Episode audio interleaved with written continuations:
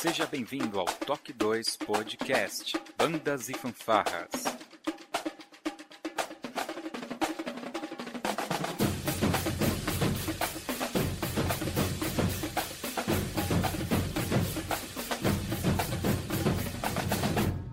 No ritmo da vida, na batida do coração.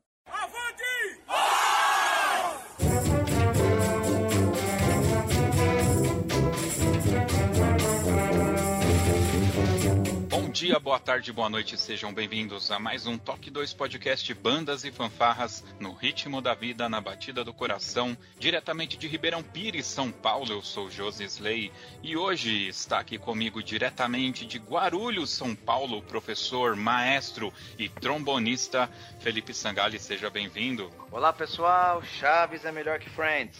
É... Ai, ai, sonha, Sangali, sonha, sonha, sonha, bom? É só o que eu tenho a dizer pra você. Friends, cara, tá mil anos na frente. É louco. Lamento, lamento por você. E hoje, pra gente falar aqui sobre musicalização na educação, diretamente do Pernambuco, da cidade de Surubim, o professor Gilberto Souza. Seja bem-vindo, professor.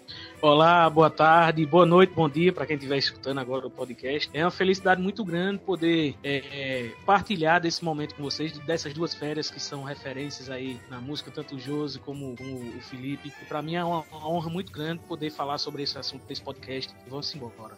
Muito bem, a gente vai debater um pouco, aprender, discutir aqui algumas coisas a respeito de musicalização na educação, logo depois da nossa vírgula sonora. Olá,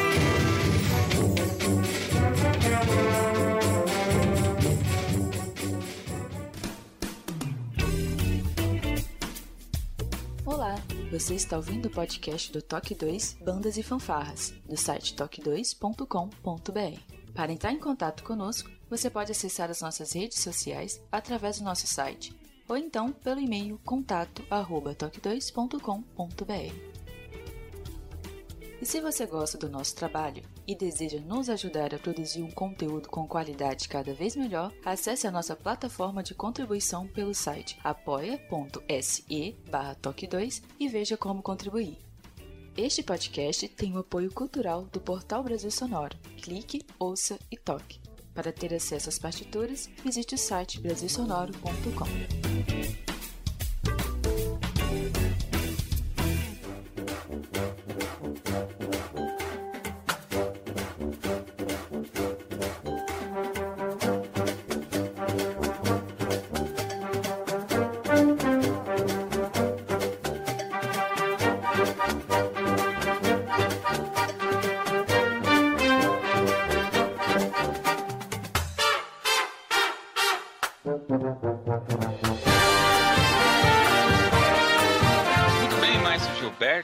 participante ativo lá da Confraria do Toque 2, hoje para falar aqui um pouco sobre musicalização. Maestro, esse aqui é, o, é da série que a gente tem como o podcast Toque 2 mesmo, né? Mas pra, só para o pessoal conhecer um pouco mais de você, eu vou fazer aqui três perguntas bastante complicadas, então eu vou pedir toda a sua atenção aí que são as seguintes: é, qual que é o seu nome, qual que é a sua idade e qual é a sua profissão, aquela que paga boleto e põe comida na mesa. É, o meu nome é José Gilberto Souza Filho, né? Mas sou conhecido como Gilberto. Mas na verdade todo mundo aqui na cidade me chama de Gilbertinho, né?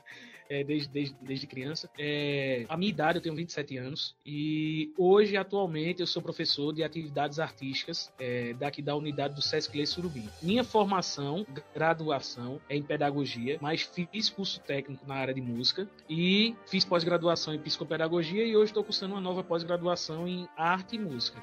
Bom, preparo parece que ele tem, Felipe. Você que sempre fala que no Brasil se ensina tudo, inclusive o que não sabe. Opa, é, professor, eu tenho essa máxima, né, que no Brasil ensina-se de tudo, inclusive o que não se sabe. é. Então, é, professor, eu queria começar é, perguntando para ti como que funciona o projeto que vocês têm aí na cidade se é música na sala de aula, se é só música numa banda, numa orquestra, numa fanfarra, se são os dois, é, como que funciona essa questão das aulas? Que daí para frente a gente vai desenvolver esse tema e eu vou explorar um pouco mais essa parte pedagógica tão importante. Antes de, o senhor responder, é, nós aqui somos entusiastas dessa questão educacional e achamos assim extremamente importante e que tanta falta faz para diversos profissionais que nós temos no nosso meio. Vai lá, professor, a bola é sua. É, aqui na orquestra, é, para início, né? É, o projeto é um projeto social que ele é mantido por mim e por outros parceiros dentro da orquestra mesmo. E nós não temos nenhum tipo, nenhuma ligação com, com instituições, tanto municipais como estaduais, estaduais, nenhuma esfera. E o projeto ele é gerido de forma é, em comunhão, né? A participação, eu estando como diretor, mas tendo outras ajudas de outros outros alunos, que também a gente tem uma diretoria no projeto, e ele se dá da seguinte maneira: nós trabalhamos de forma social, sem nenhum, sem cobrança de nada, né, de fardamento, de instrumento, é tudo é, é ofertado aos alunos, aos participantes, e a gente trabalha, José, é, e, e professor Felipe, a gente trabalha aqui no centro cultural que com muita luta a gente conseguiu ocupar esse lugar, né, sabendo-se que é um, um lugar nosso, público, mas enfim, conseguimos ocupar esse lugar e trabalhamos lá é, com aulas de teoria teoria juntando a teoria à prática. Eu estava até comentando com o José, eu acabei de, de, de chegar do, é, da aula de teoria que rola né, na, na sexta-feira à noite e tô, tô, com uma turma bem nova, sabe? A gente tá naquele engatinhando, semibreve, questão de pausa de semibreve, conhecendo as figuras, conhecendo a questão da, da, do posicionamento da pauta e tal. Então a gente tá iniciando, iniciando mesmo com essa galera. Mas o projeto funciona dessa forma. A gente faz um trabalho de base, né, com essa questão da teoria, desde o pessoal que toque o instrumento de percussão percussão ao instrumento de sopro, então é importante que todos tenham conhecimento teórico para que o, o, trabalho comece a andar, né? Porque antes, em outras situações, a gente fazia isso, tipo, para quem estudar instrumento de sopro, aí passava a teoria, para quem estudar, estudar instrumento de percussão, era só o cara aprender ritmo, né? Mas hoje não, hoje é diferente, a gente trabalha com essa nova metodologia. E o projeto funciona dessa forma. É bem complicado, porque a gente não tem apoio nenhum. De, é, é, é eu, acho, eu acho importante a gente falar sobre isso, porque a, o que a gente faz aqui, meus amigos, é tirar leite de pedra, sabe? A palavra, a frase é essa. Para a gente conseguir fazer um trabalho com essa consistência, a questão realmente da educação musical. E hoje eu posso dizer a vocês que já tem frutos do projeto. Hoje eu tenho quatro alunos que estão fazendo graduação na área de música. É, um deles está fazendo bacharel em trombone na Universidade Federal de Pernambuco e é o único bacharel em trombone da região até agora, da região que na região que nós moramos, no Agreste. Eu acho que até a capital ele é o único que faz bacharelado em trombone.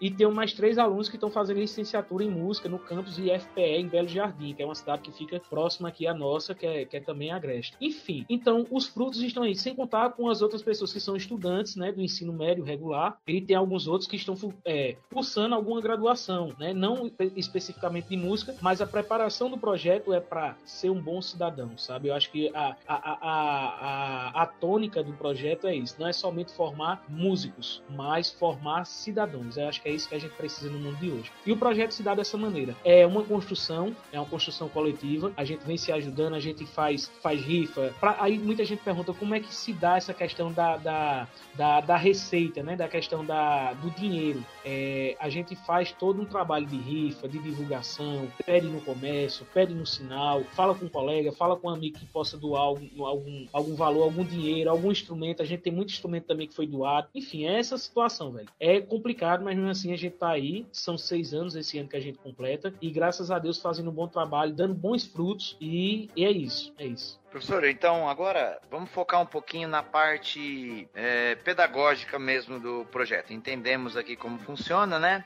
É, o senhor, os professores aí, como que funciona essa questão da iniciação? É, eles, eles iniciam o instrumento junto com a parte teórica, primeiro um, primeiro outro. Você tem alguma filosofia de trabalho? Usa algum educador musical? Como que é essa questão pedagógica? O planejamento das aulas? Fala um pouquinho sobre isso pra gente. É, Felipe, eu, eu trabalho muito com essa questão da iniciação é, junto, conjunta, a questão da teoria com a prática. Eu acho importante, porque nos tempos atuais que a gente vive, se eu ficar com um aluno na sala de aula somente batendo em lição, passando que é compasso, passando que é, ele vai é, desistir, sabe? A verdade é essa. Ele vai chegar num limite que ele vai ficar saturado, né? Só teoria, teoria, teoria e não vai ter a prática. Porém, a, no comecinho, no comecinho, eu gosto de enfatizar mais a teoria. Claro que a prática é muito importante, mas para que ele tenha uma base daquilo que ele vai fazer na prática, mas que ele tenha conhecimento teórico. Eu gosto muito de usar, Felipe, é, é, eu,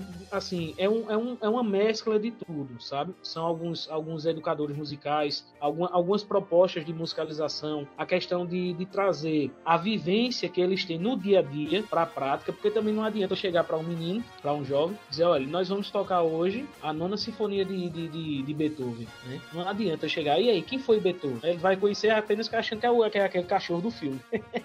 então a gente precisa é, trabalhar essa questão do dia a dia, das vivências, a maioria desses alunos são alunos de comunidades, né? Eu não trabalho com, com, com aluno de, de, de, classe média, sabe? É, classe média alta, vamos dizer assim. São alunos da comunidade, são alunos periféricos e que muitas das vezes é, tem ali, vê ali com uma, uma saída na música para que não esteja seguindo outro caminho errado, sabe? Que a gente sabe que hoje o mundo propicia tanta coisa ruim, né? Tem tanta coisa boa, mas também tem muita coisa ruim.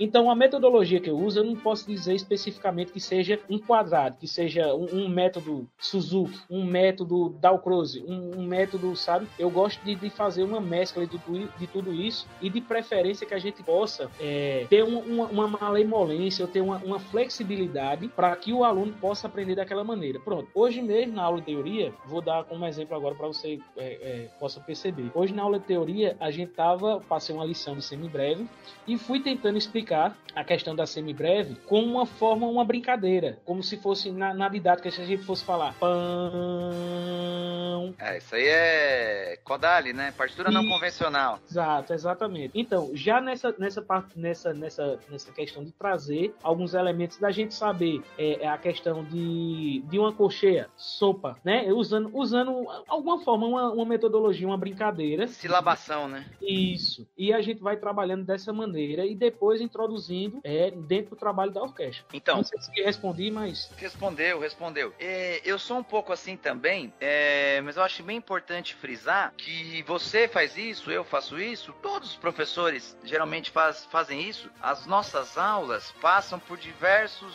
educadores, diversas maneiras, né? Como diria o melhor seriado do mundo, né? No Chaves se fala assim: se o aluno não entende com laranja, você explica com maçãs, né? É, porque, porque no Chaves diz assim, né? Eu tenho duas maçãs. É, como uma, com quantas eu fico? Aí o Kiko fala que sabia isso com maçãs.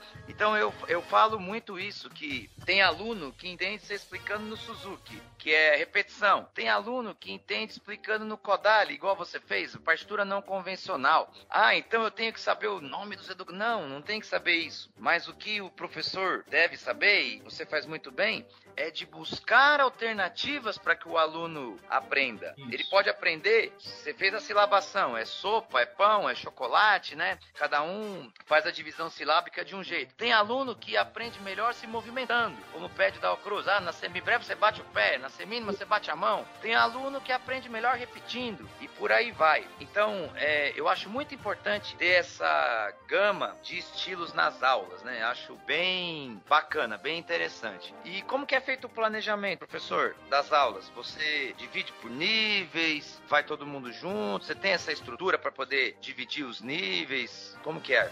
Antes de você responder a do Sangali, eu queria só fazer um comentário e um adendo sobre essa primeira parte que você falou, que uh, você precisa de alguma forma, deixar o aluno ali em movimento, porque se você trabalha muito a questão da parte teórica com ele, né, talvez você não consiga trazê-lo para dentro do contexto musical, até porque você tá, você está disputando com outras uh, coisas que, que despertam essa atenção, videogame, celular, internet, etc.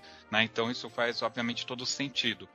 Então, essa pergunta do, do Felipe, eu gostaria que você colocasse um pouco do contexto é, de quantidade, se é em sala de aula, se, se as aulas elas são individualizadas ou em conjunto, para entender também essa, essa, métrica, né, de como que você é, essa metodologia de ensino? É, o planejamento em si, a gente, a gente fez um planejamento em conjunto, né? O projeto não é somente feito por mim, mas tem uma, uma diretoria que a gente trabalha em conjunto. E justamente esses alunos que estão aí se destacando, fazendo graduação, tudo, a gente, eu sempre introduzo para que eles também opinem, né? Para que a gente possa fazer um trabalho é, ali é, em comunhão, porque eu acho importante que, da mesma forma como eles são alunos de graduação e futuros profissionais da área, é que eles também têm a vivência também de sendo aluno da orquestra, né? Então é importante porque eles sabem mais da realidade do que certamente eu que chego como professor. Então, essa questão do planejamento eu faço em conjunto, né? Pronto, agora eu estou com uma turma, a gente está com uma turma de, de, de, várias pessoas novas, né? De vários novatos. Então, o que é que a gente está fazendo? Eu estou pegando todo esse pessoal novo, tá chegando agora, aí vou para a sala de aula, passo no quadro. A gente fez uma, uma apostila propriamente do projeto. Eu montei uma apostila com toda a iniciação realmente básica, sabe? Questão de figuras, questão é o material didático que a gente usa. Questão de figura, questão de divisão de tempo, questão de, de é um pouco da história que eu acho importante também é essa questão, gente. A história da música é muito importante. O que é que você tá tocando? O que é que você tá fazendo, sabe? Não é apenas executar uma música, mas por que a gente tá tocando aqui? Por que a gente em que período aquela música foi composta, né? É, enfim, aí a gente trabalha dessa maneira, faz isso com, com, as, com os novatos. E eu coloco, eu, eu costumo dividir assim, que como se fosse chefe de naipes, né? Ou, ou, monitores. Um exemplo, tem o Marcos, que é, que é o, o, o meu aluno que está fazendo bacharel em trombone. Como nossas aulas é só na sexta-feira, é o dia que Marcos chega de Recife, da capital, então eu deixo toda a, a, a parte de trombone e, e, e trombone e tuba, deixo com ele. Aí tem o Renato, que é um outro, outro aluno também, outro monitor, que Renato está estudando no IFPE e toca o fone, bombardino. Então deixo bombardino, é, é, tuba também às vezes com ele, ou propriamente a trompa, para passar com ele. Aí tem o Eduardo, que faz graduação, licenciatura em trompete no IFPE também de Belo Jardim. Então eu deixo os trompetes, né, o, o trompete e o flugel, deixo com ele para que ele possa passar. Então a gente faz um trabalho de base teórico e depois especificamente eu coloco os meninos como monitores para passar e eu sempre ali orientando, dando uma dica, sabe? Para que eles também sintam na prática a questão de ser professor. E o trabalho que a gente faz é dessa forma: faz a teoria, né? Passa a teoria, todo mundo na teoria, batendo lição. Então, hoje a gente já começou a iniciar em pausa de mínima, né? Já começou a, a esse trabalho. E é uma turma nova, gente. Faz o quê? Faz menos de um mês, né? A gente tem apenas um encontro na sexta-feira e o ensaio geral no domingo. Pronto. Na sexta-feira, trabalhamos a parte teórica. Quando é no domingo, a gente coloca em prática aquilo que a gente viu na sexta-feira. Então, é justamente isso, sabe? A questão da teoria com a prática. O planejamento é feito dessa forma. Quando a gente vê que o aluno consegue chegar àquele nível de estar tá conseguindo ler as lições, né, os estudos, que as músicas de certa forma que a gente executa precisa aquele nível, aí a gente começa a introduzir o aluno dentro da banda, dentro da orquestra para assim tocar e fazer o, o, a execução da música. Mas é basicamente assim que funciona.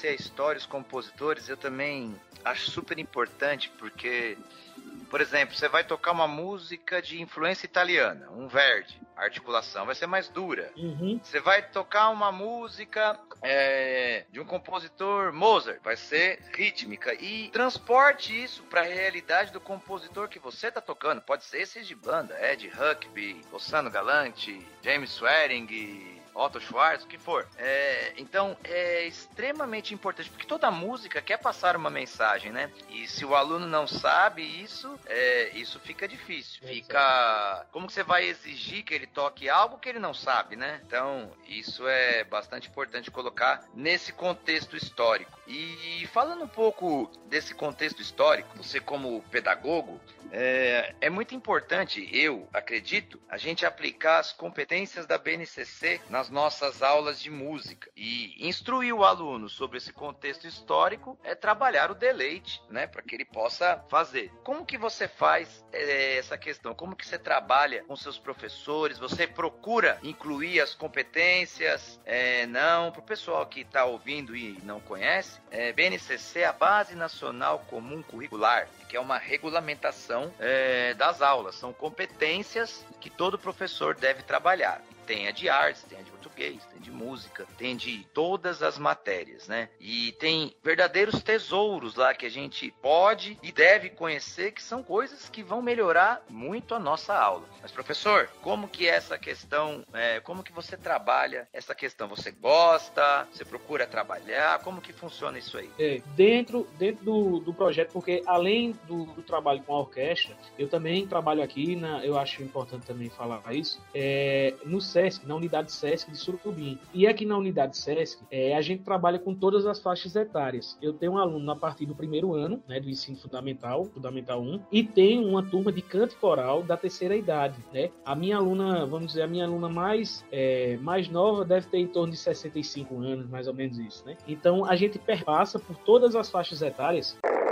E deu uma quedinha de luz aqui. Pode, pode ir que estamos te ouvindo. Tá, beleza, beleza.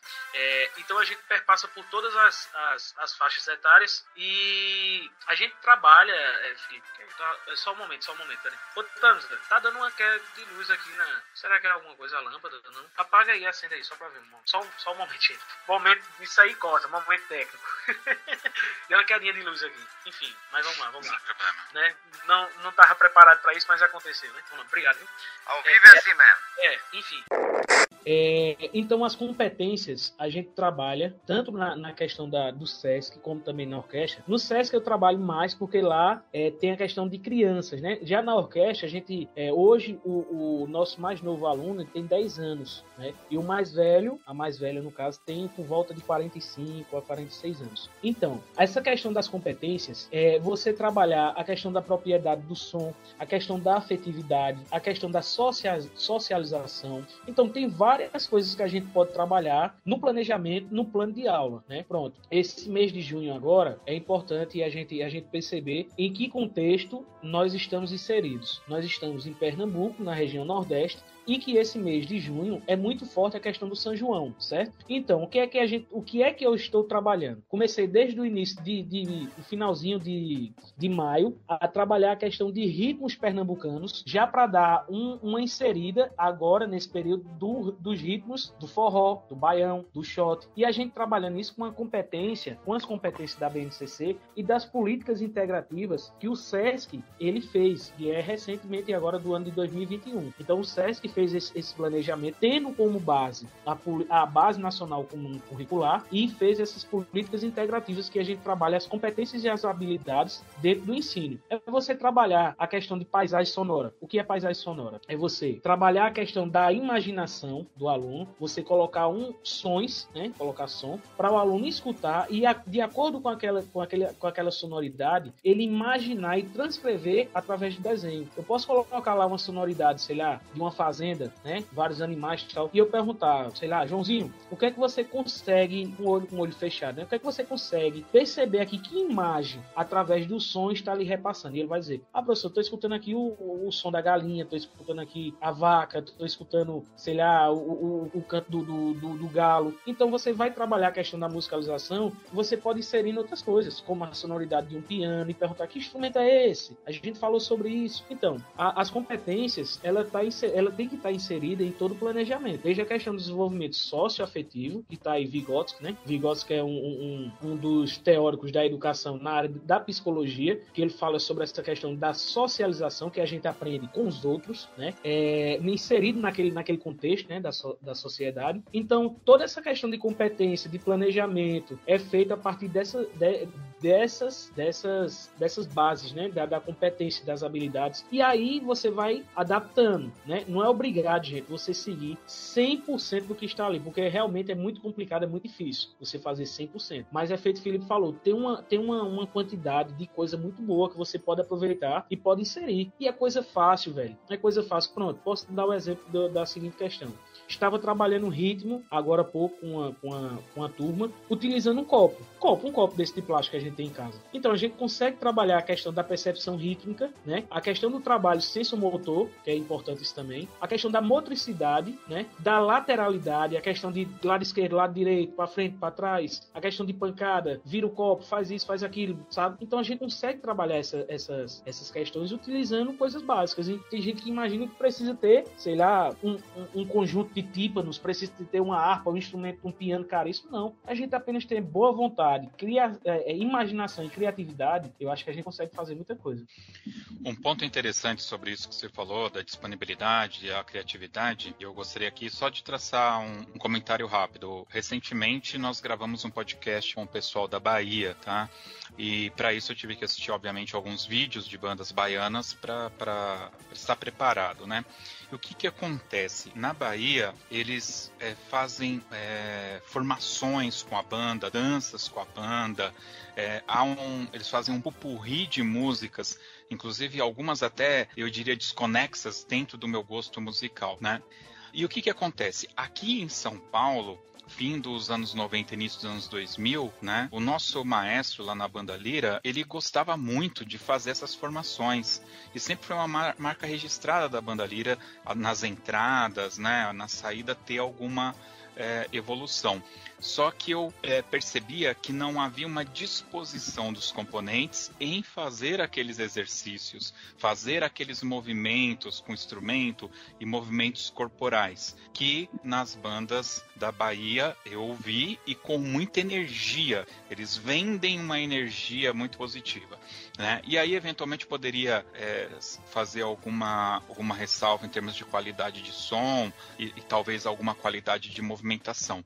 Mas eu percebi percebo que, por exemplo, para que eles cheguem a um nível uh, técnico muito apurado, e eu vou pegar como exemplo o DCI, eu percebo que eles já têm mais do que metade do caminho andado porque eles estão, eles têm a predisposição, eles estão abertos a, a, fazer aquelas formações, né? Coisa que eventualmente aqui é, em São Paulo a gente, pelo menos eu, na minha experiência individual, percebia que a gente tinha bastante dificuldade com isso. E aí, um parênteses rápido, a gente tem visto as bandas, é, algumas até preferindo não marchar mais, tá? Então talvez seja até uma questão muito regional, tá? Bom, esse comentário é só para eu registrar isso aqui com você e aí vou levar a pergunta. Eu cheguei a fazer três, quatro aulas aqui na Fundação São Caetano, tá? Fundação das Artes São Caetano. E eu me lembro que na nossa sala havia uma pluralidade de pessoas, é, mais novos, mais velhos, jovens, iniciados, não iniciados, músicos clássicos, não clássicos e tal. E eu me lembro muito bem de um rapaz ao meu lado que o, o, o, o, exercício proposto naquela ocasião pelo professor envolvia é, bater mão, bater pé, bater mão no peito, né? Era uma percussão meio que corporal, que ela ia evoluindo. Todo mundo primeiro bate uma palma um após o outro, depois bate a palma e depois bate no peito. Então isso era, ia evoluindo. E o rapaz do meu lado ele falou assim: Meu, isso daí é palhaçada. Eu, foi o termo que ele usou. Eu, eu não vou fazer isso. E ele se sentou, ele literalmente falou: não vou participar, isso é uma palhaçada. Ele não comprou aquela ideia. Obviamente que existiam pessoas mais tímidas e tal. Quando a gente fala da região nordeste do país, eu vejo como um caldeirão é, cultural muito forte. E para mim isso está inserido no que é ser nordestino sabe? Me parece que o nordestino ele já tem essa predisposição do ritmo, do alegre, da arte, da cultura e tal, né? Então toda essa enrolação que eu fiz, esse comentário social que eu fiz aqui, é só para perguntar para você se essa minha visão ela tá muito deslocada, é do nordestino e se você enfrenta algum tipo é, de trava por exemplo, religiosa. É fato que existem até letras e músicas, ritmos, que algumas religiões não se, se dão muito bem, né? E aí a pessoa eventualmente pode falar, não, isso eu não danço, isso eu não canto, isso eu, eu não bato. É, Aqui, aqui em Pernambuco, é, eu, eu, eu sou meio bairrista, sabe? Eu, eu puxo muito sardinha para a questão do nosso, nosso, nosso estado, que já foi um país, né? Não sei se vocês sabem, mas Pernambuco houve a revolução, né? E já foi um país. Passou alguns dias, mas, mas foi, um, foi um país. Então, o que acontece? Aqui em Pernambuco a gente tem uma gama, José, muito grande de várias culturas, né? Eu costumo dizer que é de várias culturas. Aqui a gente tem a, a formação de vários gêneros, de vários ritmos, de vários gostos, né? Eu moro na, na, na cidade de Surubim, e Surubim é considerada a capital da vaquejada, né? Para quem não conhece o que é a vaquejada, a vaquejada é um esporte que agora é, é um esporte legalizado como esporte, uma prática esportiva que se dá através da queda do boi, né? É dois cavalos, vai lá o, o, o puxador, se chama o puxador, que é o cara que puxa o, a cauda do boi, e o esteira, que é o que passa a cauda do boi para o puxador para poder derrubar o boi numa faixa que tem uma quantidade de uma, uma delimitação de, de, uma distância para poder derrubar o boi naquela faixa, enfim. Para quem não sabe o que é vaquejada. E aqui em Surubim a gente tem muito forte essa questão da cultura nordestina, principalmente do forró, sabe? Aqui forró toca de janeiro a dezembro. É muito forte essa questão do forró. E agora, inclusivemente, é, tem essa questão do piseiro, né? Essa questão do piseiro, do, do, do brega funk. Aqui, bicho, é uma mistura, é uma gama. É o brega funk, é o passinho, é o piseiro, é não sei o que, é o... Enfim, tem muita coisa. E isso que você falou dessa questão da construção de várias, de, de, de vários gostos, de várias personalidades, é isso é, é, é, é verídico aqui na orquestra. Aqui a gente tem pessoas evangélicas, a gente tem pessoas católicas, não católicas, tem pessoas espíritas, tem pessoas ubandistas, tem, enfim. O que eu digo sempre é o seguinte, José, é, não me importa o seu gênero, não me importa a sua cor, a sua raça, o seu biotipo, não me importa nada disso. O que me importa é que você esteja correspondente do trabalho da orquestra, sabe? É, eu acho que é, você sabe, nós, é, a Alice fazia parte, né, da, da orquestra e ela foi para um concurso a nível é, norte e nordeste, como ela é trans, né? E foi participar assim como, como, como o gênero feminino, né? E que houve uma situação bem, bem complicada que os jurados não aceitavam tal, mas ela, ela já tinha toda a questão de, da sua documentação, como, como Alice e tal, enfim. E a gente lutou e a gente, eu sempre digo isso porque a gente não tem nenhum pré-conceito, né? Um conceito formado sobre essa questão. O que importa é que a pessoa que está dentro do, do trabalho da orquestra possa fazer um bom trabalho, sabe? Independente de qualquer coisa, de qualquer coisa mesmo, a gente tá lá para receber. A gente não tá lá para julgar, para dizer, ah, porque fulano é isso, fulano é aquilo. Não, a gente tá ali de braços abertos para receber a pessoa, desde que ela esteja dentro das competências, trabalhando do trabalho, da metodologia e das regras que a gente tem dentro da orquestra, sabe? Então, se ela corresponde com isso, não me importa o que ela faz da vida, de certa forma que não respingue no trabalho da orquestra, né? Porque também não pode ser que o cara dentro da orquestra seja um anjinho e lá fora esteja pintando o set, né? Que uma hora ou outra vai, um vão se chocar, né? Então, graças a Deus, graças a Deus, a gente não tem nenhum problema até hoje, desses seis anos de formação do projeto, não tem nenhuma situação. Mas essa questão de como trabalhar isso é bem difícil. É bem difícil a questão de repertório. Veja, pergunta você, quem hoje vai querer sentar, né? É, a pergunta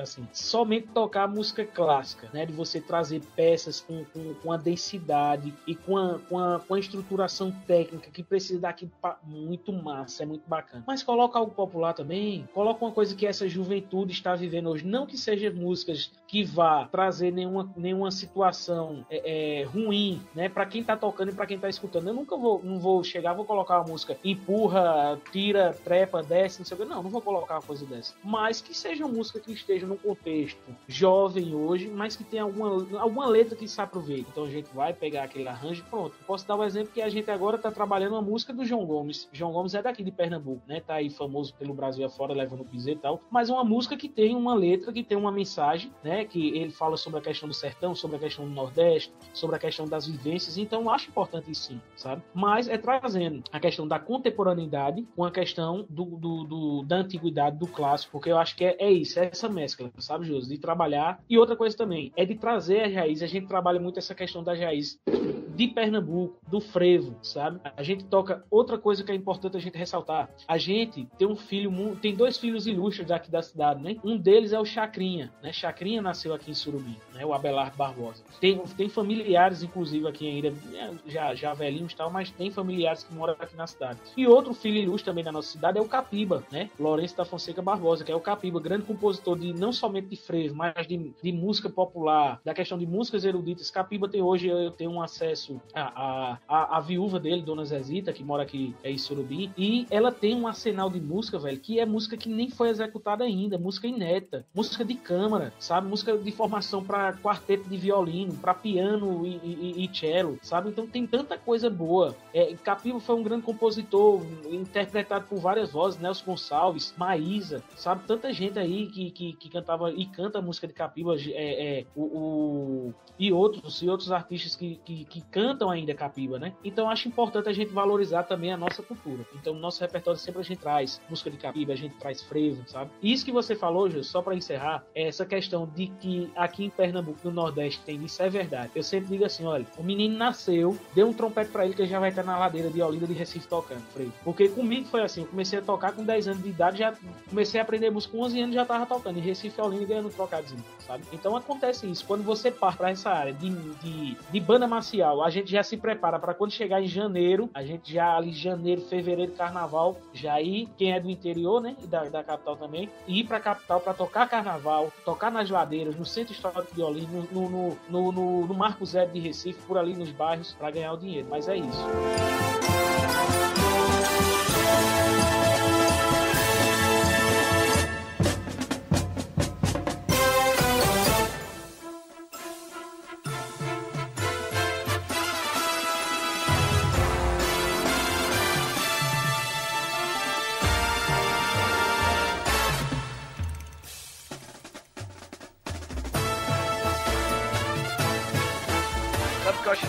Interessante, isso tudo que você falou, é, por exemplo, o contexto histórico da, da música regional, tá tudo presente na, na BNCC, né? É bem legal que você trabalha o conhecimento, você trabalha o pensamento crítico, você trabalha o repertório cultural, você trabalha a comunicação utilizando esse tipo de linguagem, enfim, cara, tá quase tudo presente nessas competências. É bastante interessante. É, principalmente essa questão do aluno saber o que ele tá tocando, né? Porque eu digo sempre que muitas vezes também o, profe... o maestro de banda, o instrutor, ele não se considera um professor, ele é um professor. Ah, o que que Vigotes que vai influenciar na minha aula? Tudo, cara. Por exemplo, eu, depois de pesquisar, eu descobri que as minhas aulas melhoraram muito depois que eu preparei aula para visuais, auditivos e sinestésicos. Todos nós temos esses três tipos de aluno, né? Só contextualizando, Visual é aquele aluno que ele tem que ler o que está escrito, né? Se você só falar, ele não vai entender. Auditivo é aquele cara que só prestou atenção na aula, ele não precisa anotar nada. Ele ouvindo, ele percebe. E o sinestésico é que ele tem que ir na prática, né? Que ele tem que pegar na mão. Eu, por exemplo, eu sou muito visual. Eu tenho dificuldade de entender se alguém só falar. Eu gosto de anotar, de, de ver. E, isso é legal da gente buscar estratégias para mudar. Você falou sobre o seu projeto projeto tem alunos é, de várias idades, né? Meio que multisseriado, né? Eu queria saber como que você adapta a pedagogia, o prepara, preparo da aula para faixas etárias tão diferentes. Eu também tenho experiência parecida onde eu trabalho, né? Eu trabalho desde o centro do idoso até o pessoal da educação infantil mas eu queria que você contasse um pouco dessa experiência e como que é o seu preparo para lidar com esses diferentes tipos de idade, porque a explicação é completamente diferente para essas faixas etárias. Fala um pouco sobre isso para gente, por favor. É, é, é exatamente isso. É diferente demais. É da água para o vinho. é, é um pouco complicado, porque assim, é complicado e ao mesmo tempo não, porque eu sempre procuro fazer o seguinte, é, eu planejo aula semanalmente, né? Então o que é que eu faço? Eu busco um tema que eu vou trabalhar e vou procurar é, adaptar aquela atividade para diversas faixas etárias. Então, essa semana eu trabalhei Luiz Gonzaga, sobre a questão da biografia de Luiz Gonzaga.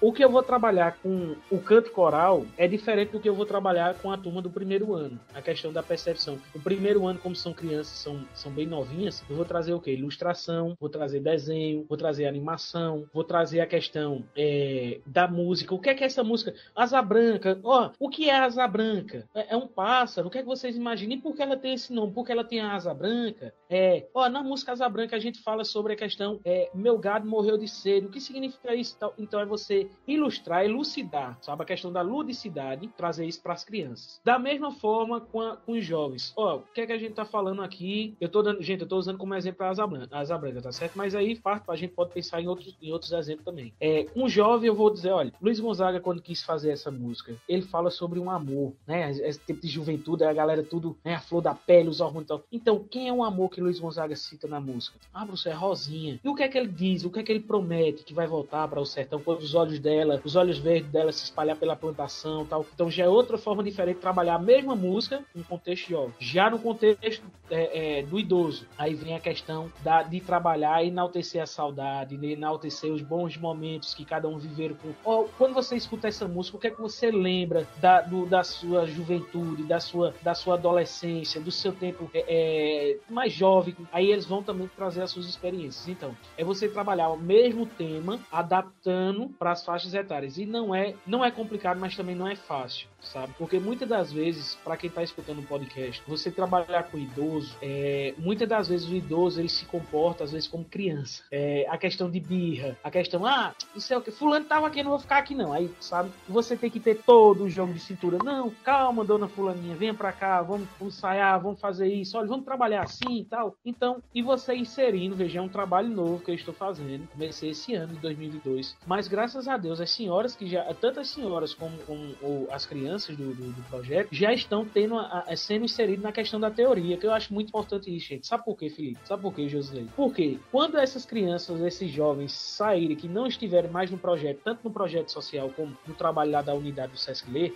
e dizer assim: Ah, eu já fiz aula de música. Ah, tu fez aula de música? Foi. E aí, o que foi que tu aprendeu na, na aula de música? Ah, aprendi balançar instrumento. Não. Ela vai dizer: Olha, eu aprendi com uma semi-breve, tem quatro tempos. Eu aprendi com a clave de sol, a gente escreve na segunda linha. Que o compasso quartenário a gente faz assim, olha, a divisão. Ah, eu aprendi também que a formação do, da, da, dos elementos básicos da música é o quê? É o som, é a melodia, é a harmonia, é o contraponto. Então, acho importante que as pessoas também tenham esse conhecimento para dizer assim: Ah, eu aprendi música, realmente música. Não somente escutar música, mas aprendi a parte técnica da, da situação, sabe? Então, não sei se, se ele respondia a pergunta, mas é exatamente isso. A gente tem que se adaptar, né? Trazendo o mesmo tema, mas trabalhando com uma didática diferente, né? E eu acho que é, é mais ou menos isso. Vamos lá. Outra coisa que acho legal explorar é uma palavra que tá tão na moda hoje em dia, que são as habilidades socioemocionais, né? E você me falou que tem um pessoal bem vulnerável aí, né? Como que você trabalha isso? Você trabalha conversando? Tem algum tipo de ajuda? Como que você trabalha essa questão do socioemocional com seus alunos? É, para o pessoal se contextualizar, né? Socioemocional é aquela habilidade que vai além do tocar, né? Que envolve aquela parte, vamos dizer assim, de uma maneira bem grosseira, aquela psicologia que você usa, né? É o saber como que o aluno tá, como que não tá, por que, que ele tá indo mal, quando vai mal. É, essa linha de raciocínio, como é que você trabalha isso? Hoje, o papel do educador, no, no contexto que a gente vive da educação, ele deixou de ser apenas o educador, o educador da sala de aula. Hoje você é pai, você é irmão, você é professor, você é amigo, você é orientador sexual, você é, é o, o, realmente o psicólogo, né? Então hoje há uma carga, uma sobrecarga, na verdade, para todo esse trabalho de música muita gente acha que fazer música que está ali no projeto, ah, é só tocar um instrumento. Não, gente, tem toda uma situação. E é exatamente isso que você falou, sobre essa questão socioemocional, sabe? Então a gente tem que estar. Eu sou ser humano, né? Eu também. A gente, a gente mesmo tendo um papel ali de professor, de maestro ali na frente do trabalho, mas se a gente não se afeta, agora também tem um porém. A gente não pode ser esponja, sabe? A gente não pode absorver tudo aquilo que tá passando, porque acaba você é, absorvendo tanto que você entra é, de cabeça na situação e daqui a pouco você acaba estando mal também. Mas a gente é ser humano, a gente acaba se afetando de alguma forma. Agora, claro, eu estou ali não como é, o, o, divisor de água, eu não estou ali como o dono da palavra, o, o, o, o manda-chuva, mas eu estou ali como orientador, sabe? Se uma pessoa chega para mim e diz assim, ah, Gilberto, eu vou sair da orquestra porque tá acontecendo problema em casa, como aconteceu, sabe? É, tá acontecendo problema em casa, meu pai tá, sei lá, tá batendo na minha mãe, tá acontecendo isso, aqui e tal. Aí eu vou chegar e vou conversar com esse jovem, com a criança, seja o que for, e vou orientar ele para que ele possa tomar medidas. E como já aconteceu casos de não possivelmente deu que eu me envolvesse, mas mas de orientar a pessoa, de chegar, conversar com o pai ou com a mãe. Olha, o que vocês estão fazendo está refletindo na criação e na educação dos seus filhos, sabe? Mesmo sendo um projeto social, é, eu acho que isso é importante, porque é, mais uma vez eu digo, gente, o projeto, o intuito do projeto não é somente música, mas sim a formação de bons seres humanos, sabe? Eu acho que o primordial é isso. A gente tem, nós como educadores, e a minha missão é essa. Eu sou professor na hora que durmo e sou professor na hora que acordo. A gente é professor 24 horas. Então não tem, não é, não é, não é a gente tirar a farda e dizer, ah, deixei de ser professor, não. Porque quando os pais encontram a gente no meio da rua, a primeira coisa que ele professor, às vezes não chama nem pelo nome da gente, hein? Professor, tudo bom? Olha, fulano, como é que tá? Então você acaba sendo numa mesa de bar, num restaurante, uma lanchonete. Olá, professor, tudo bom? Então nosso comportamento também vai interferir, né? Vai, vai intervir, na verdade, sobre a questão de como a gente se dá em outros momentos da vida. Mas é isso, Felipe. Eu busco sempre estar tá orientando, estar tá ajudando, estar tá dando um, um, tipo, algum suporte para aquele jovem, para aquela criança, mas até o meu limite, sabe? Eu acho que é importante a gente se ligar nisso. Até onde dá para a gente ir, até onde dá para a gente intervir, porque acaba sobrecarregando e acontecendo outras coisas que não sejam do nosso mundo. Senão quem vai precisar de ajuda é você. Se você absorver tudo que precisa, né? É legal sua resposta. E eu acho só para completar, isso é muito importante e isso que você falou, eu prezo muito também. A gente não forma só música, a gente forma cidadão, porque a gente sabe que você tem 100 alunos, vai, 10 vão ser músicos, 5, né? Os outros vão seguir outras carreiras. Isso é absolutamente normal, mas o ensinamento que você deixou, tem muita coisa que ele aprendeu ali que ele vai levar para a vida toda, né? Isso é, eu gosto de falar em legado, né? É um legado que a gente deixa na vida do aluno. E se a gente pesquisar e souber como trabalhar isso, como a gente está tentando explanar aqui, né? Essa parte educacional envolvida é, em ensinar música, vamos tirar um proveito muito maior. Essa questão de auxiliar né, o aluno, a criança, é, eu entendo que você, pela, pelo currículo que você apresentou no começo, você é munido dessas habilidades, né? É, na sua visão de como pedagogo e agora né, nessa parte mais psicológica, que me parece que você tem uma especialização também nessa área, qual é o limite? Até onde você pode interferir, digamos assim, no, nesse, nessa coisa do comportamento, da avaliação, de chamar o pai falando, olha, eu percebi isso ou aquilo. Existe existe esse limite? É, Josi, existe, existe um limite, mas também não é uma coisa quadrada, fechada, que eu posso dizer assim, ah, tem um parâmetro para tudo, né? Tem, a gente tem uma, uma, uma, uma, visão do que pode ser feito. É, o profissional, eu, sou, eu tenho pós-graduação em psicopedagogia na área clínica e na área institucional, né? Posso clinicar e posso trabalhar também em instituições, né, escolares e tal, mas assim, é, na psicopedagogia, a gente vê muito que o, o psicopedagogo, ele não pode fechar nenhum é, Yay. Como é que eu posso explicar? nenhum laudo, vamos dizer assim. Eu não posso chegar e dizer assim, ah, fulano tem alguma. Eu vou. É, o, o, profissional psicopedagogo ele vai pesquisar, investigar, analisar, mas ele não pode é, concluir aqui. Ele tem que encaminhar possivelmente para um psicólogo, um psiquiatra, que são profissionais que estejam aptos para fazer isso. O psicopedagogo ele está mais relacionado com a questão da educação, né? as formas, as metodologias e as ferramentas de ensino através da educação. Mas a gente consegue, né? Chegar. Eu acho que também tem a questão do bom senso, né? Tanto de minha parte como da parte do aluno, da, dos familiares, que acontece muito isso, né? São pessoas que às vezes falta apenas, Josi, é, é interessante eu dizer isso. Às vezes falta diálogo, às vezes as pessoas faltam conversar, sabe? E tudo isso a gente consegue através de uma conversa, né? Às vezes é, é muita gente acha, ah, precisa tomar medicação, precisa. Não, gente, precisa somente uma conversa. Às vezes, é, na maioria das vezes, o reflexo dos filhos estão nos pais, né? Os filhos são daquela maneira porque os pais já têm uma conduta dentro de casa, então isso reflete no projeto, isso reflete na sala de aula, isso projeta na vida social. Então, se eu lhe disser assim que existe um parâmetro, existe uma forma da gente chegar, da gente intervir, e eu também como ser humano eu tenho que saber, se, será que eu posso ir mais além ou não? Ó, chegou, deu aqui. Que é exatamente o que o Felipe falou, né? Eu tenho que parar, porque senão eu que vou precisar de ajuda, né? De certa forma é isso. Mas quando não está mais na minha delimitação, que eu já fiz de tudo, velho, para poder conversar com o pai conversar com a mãe, com o aluno, é dessa forma, gente, é assim, assim, assim, mas que não há resultado e que a, a criança ela não tá, ou o jovem, ou o, o, o, indivíduo não esteja correspondendo, então aí a gente tem que abrir mão, sabe? A gente tem que abrir mão em que sentido? Dizer que a gente tentou de todas as formas e a pessoa não muda, não faz aquilo, então a gente também tem que ter essa, essa noção de que não dá, não dá mais, sabe? E que Deus abençoe e que consiga de outra maneira, de outra forma, modificar, né? Mas é bem complicado. Não sei se eu consegui te responder, mas é, é isso. Ô, Josilei, tem tempo para mais uma? Temos, temos tempo, todo o tempo do mundo, Felipe. Você que tá mandando hoje aqui. Poxa, quanta responsabilidade. Eu não mando nem em casa, pô. mas vamos lá. Professor Gilberto, quão importante você acha e o quanto que lhe ajuda é, essa questão educacional na sua aula de música? A gente explanou, falou que é importante, a gente falou que melhora a sua aula, que é legal. Eu queria que você exemplificasse para nós o quanto isso é importante o que, que você quanto você acha que é melhor não é a palavra, tá pessoal? Entendam que eu vou perguntar melhor, mas não é no sentido de competir com alguém, nada disso. O que saber isso lhe torna um professor melhor? Não sei se foi, foi clara a minha pergunta. Vamos lá, vou repetir. O que, que você acha que isso melhora na sua aula? Você saber essas coisas, saber as competências da BNCC, saber dos educadores musicais. Quão, o quanto você acha que isso ajuda na sua aula? Ajuda muito.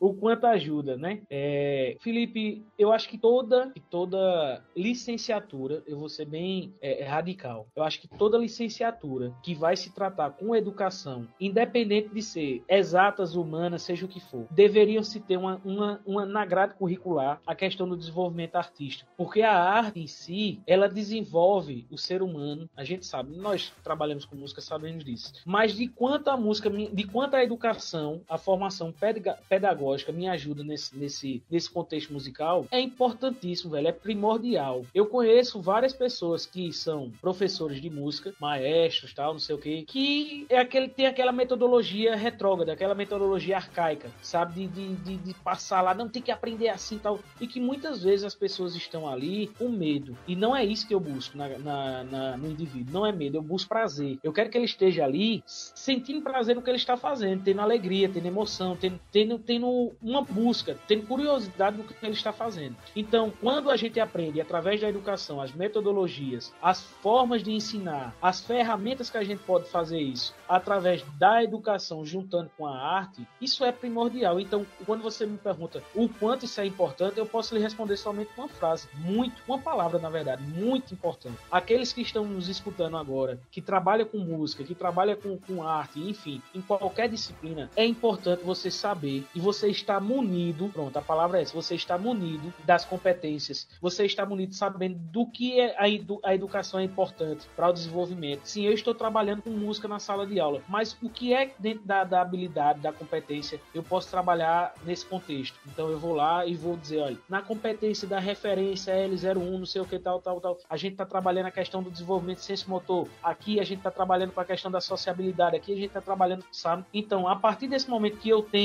essa, esse conhecimento e que eu estou sabendo o que é que eu estou fazendo, aí, meu velho, é, ó, correr pro abraço, conseguir a história. Mas tem muita gente que trabalha isso e não sabe que tá fazendo isso. Aí quando você vai conversar, bicho, ó, como foi que tu conseguiu fazer isso? Não, eu fiz isso. Estuda, cara. Estuda. Eu acho que o maior problema, o maior problema da questão educacional musical do país hoje é, é isso. As pessoas não querem sentar, não querem quebrar cabeça, não querem aprender. Acha que o fato de tocar, sabe, Josi e, e Felipe? Ah, tem uma banda que toca bem pra caramba, velho. Os caras tocam aqui, toca cada solo, tira cada nota altíssima, não sei o quê. Mas quando você vai conversar, ó, oh, o, o que é que tu acha sobre o período classicista? O que é que você acha de, de não somente dessa questão de ser renomado, de falar sobre música clássica, mas, bicho, tu conhece Moacir Santos? Não. Tu conhece, sei lá... Coisa fina. Conhece o Capiva? Não. Sei lá, tu conhece o, o, o, o próprio o pai da educação musical, Vila Lobos, né? Não. Então, muita coisa que as pessoas fazem, mas não sabem o que é que tá fazendo. Então, para lhe responder, enrolei para dizer isso tudo, mas é importante, muito, muito, em caixa alta, muito importante. Sabe o que, que é? Eu tenho uma visão que o pessoal confunde tocar bem com ensinar bem. O músico, quase todo músico, algum dia já deu, dá ou dará uma aula. Muito difícil Isso. um músico que não tem essa vertente. Né? Até os mais renomados dão aula. Mas nem todos estão preparados para dar aula. É, você tocar bem não significa que você vai dar uma boa aula. São preparações completamente diferentes, né? Isso não faz você melhor ou pior, né? É, não é uma crítica a ninguém, mas por o melhor músico que você seja. Você pode ser o melhor músico do mundo. Se você não se preparar, você não vai dar uma boa aula.